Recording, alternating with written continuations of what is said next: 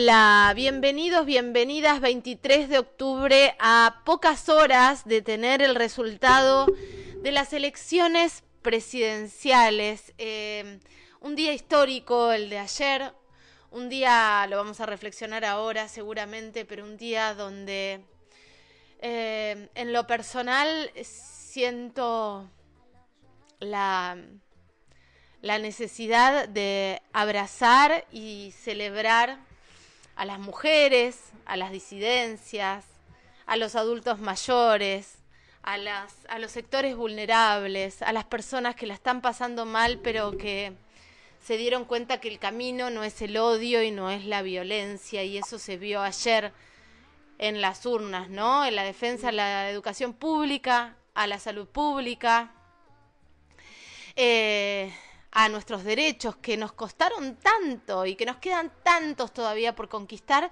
y exigir que se cumplan los que tenemos, porque esto también es así. Si llegamos a la monstruosidad que llegamos, eh, es porque hay responsables de esto y los responsables hoy están ocupando cargos, así que ahora también la mirada ahí. Estelita, buen día. Hola, Caro, buen día para todos. Sí, la verdad, qué reflexión, ¿no? Eh, estaba empezando a leer antes que me llamara, este, no lo leí, solo llegué al título. quería ver qué decía también la prensa extranjera, ¿no? Y en España el país dice, en la Argentina se impuso la sensatez.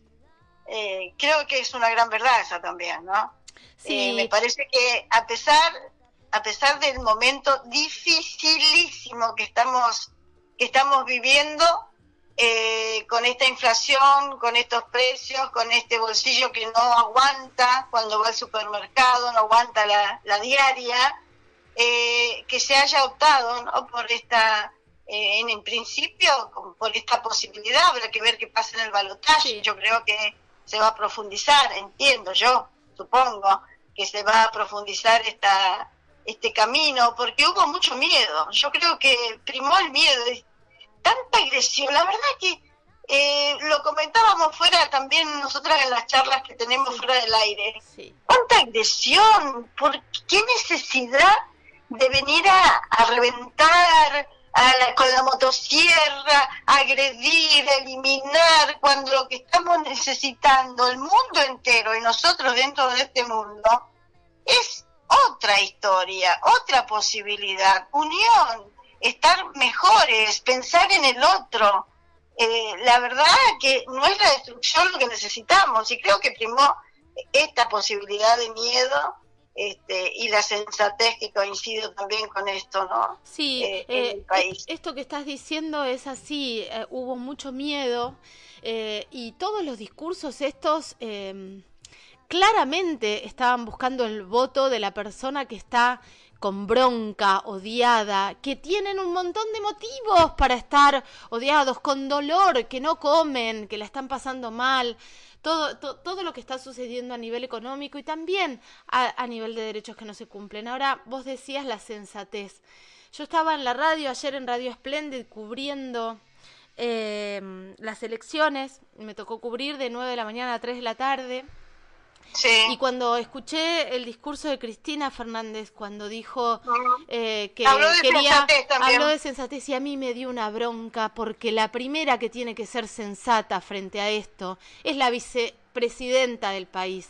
Entonces, si si nuestros dirigentes, si nuestros gobernantes, si las personas no empiezan a hacer un mea culpa y le siguen poniendo la pelota al argentino que la está pasando como el culo, estamos sonados. Por suerte, ese discurso soberbio que tuvo no impactó en los que votaron después, porque evidentemente eh, eh, pasó que, primó también el miedo y todas las agresiones del otro lado. Pero un llamado a la reflexión y a la sensatez a los gobernantes, por favor, que no sean caraduras.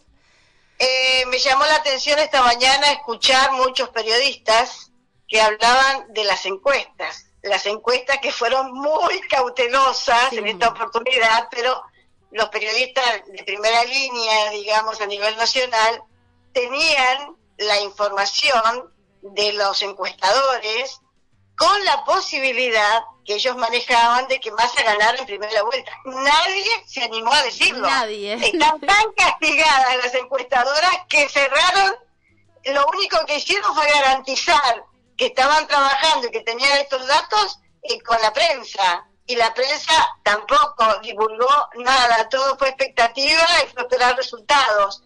Pero en realidad había encuestadoras que estaban manejando hasta la posibilidad que Massa ganara en primera vuelta y que hubiese este, dado vuelta bastante, haber subido mucho en, eh, a nivel nacional, aunque en algunas provincias eh, siguió ganando ley en Cuyo, por ejemplo, ganó Milei. Claro. Volvió a ganar ley ¿Qué pasó en Río este, Negro, Estelita?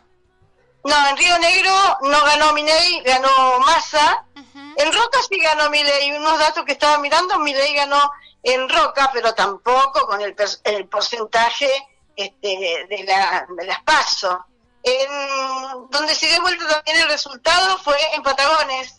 Eh, Ricardo Marino será el nuevo intendente de Patagones, Ricardo Marino de la línea de masa justamente, del sector renovador del peronismo. Un dirigente eh, histórico, digo, toda la vida estuvo, es, es, eh, es dirigente sindical también, ¿no? Exactamente, de comercio, de, empleado de comercio, ha sido concejal eh, mucho tiempo y también muchas veces intentos de llegar a la intendencia, bueno, ahora lo hizo. Recuerdo que en Las Pasos no le fue bien a Sara, eh, pero Sara decía, eh, me ha pasado esto en otra oportunidad, Las Pasos no me fue bien, pero gané la general.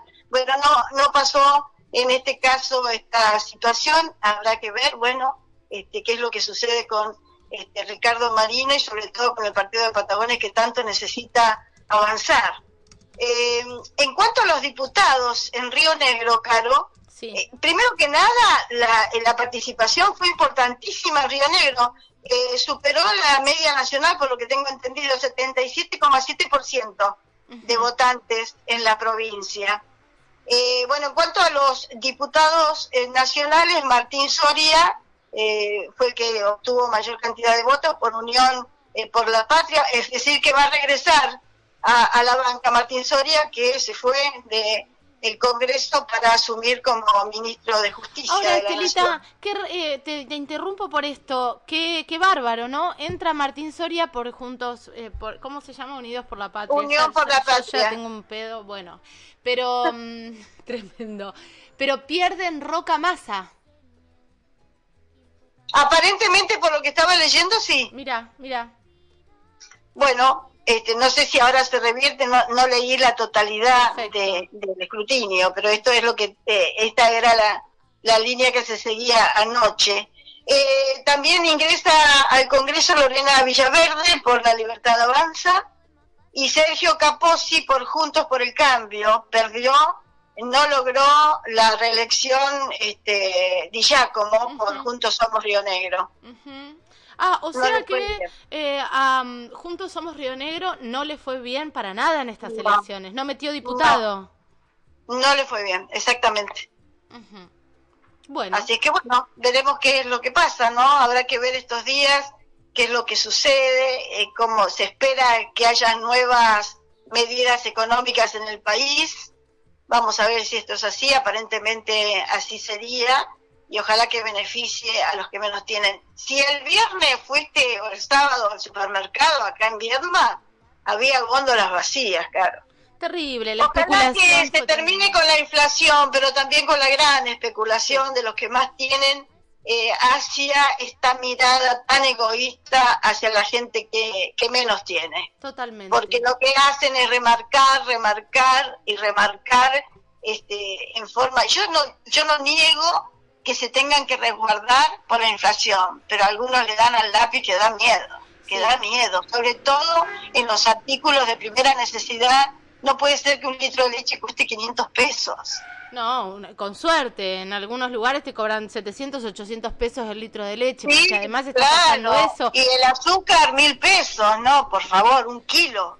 Una locura. Bueno, veremos, veremos qué pasa ahora. Ya anoche ya se estaba hablando de que el dólar bajaba y frente a esto me parece que se apacigua también esos, esos eh, comentarios de mi ley y de su gente de que no que no inviertan en pesos, la gente salió desesperada a comprar en los supermercados. Bueno, ojalá se termine todo esto, ¿no? Y que pensemos en las personas que tienen que que, que, juntar el peso para ir a comprar un, un kilo de pan o un litro de leche, como vos estabas diciendo, Estelita.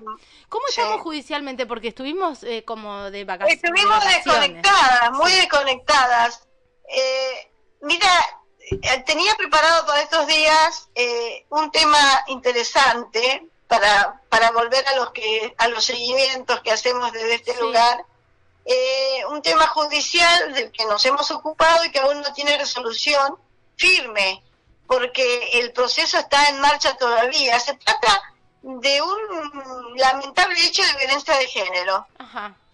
La Fiscalía pidió que Víctor Gastón Sepúlveda sea condenado a 10 años de prisión por haber cometido diversos delitos en un contexto de violencia de género.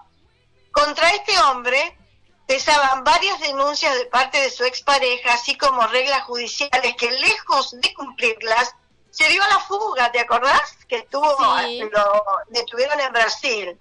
Y desde el exterior no se quedó conforme con que se había ido, sino que siguió amenazando a la madre de su hija. Fue detenido allí en Brasil, traído a Viedma, donde se desarrolló el juicio que se encuentra en las últimas etapas y en el que se probó que fue el autor de hechos de coacción, de amenazas y también desobediencia judicial. En la audiencia de cesura, donde las partes fundamentan el pedido de sanción, que estiman que corresponde imponer al imputado, la Fiscalía detalló que los siete hechos endilgados se componen de una excesiva cantidad de mensajes con un contenido altamente ofensivo de acoso, de hostigamiento, persecución, chantaje y vigilancia hacia su expareja. Consideró la fiscal que las consecuencias que los hechos produjeron a la víctima son innumerables. Cualquier ruido le generaba temor, ya que se sentía controlada, angustiada, y esto lo pudo poner en palabras en el juicio, tanto la víctima como también su entorno. Y recordó la fiscal a las amigas de esta mujer diciendo cómo vieron a esta joven derrumbarse solo con las amenazas, amenazas que previo hubo otras cosas, hubo violencia.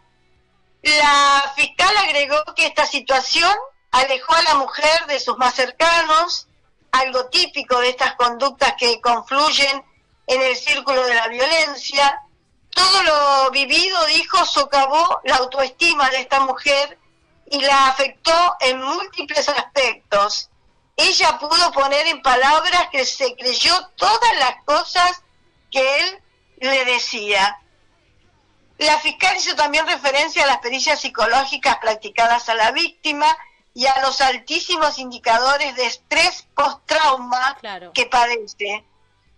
Respecto de las condiciones personales del imputado, que ya tiene antecedentes penales y cuya defensa trajo a la instancia de censura a dos amigos de este hombre que hablaron de la personalidad de él y en este sentido la Fiscalía concluyó que nada de eso modifica lo que se ha probado, es más, el hecho de que sea un excelente amigo se corresponde con el perfil prevalente de este tipo de agresores.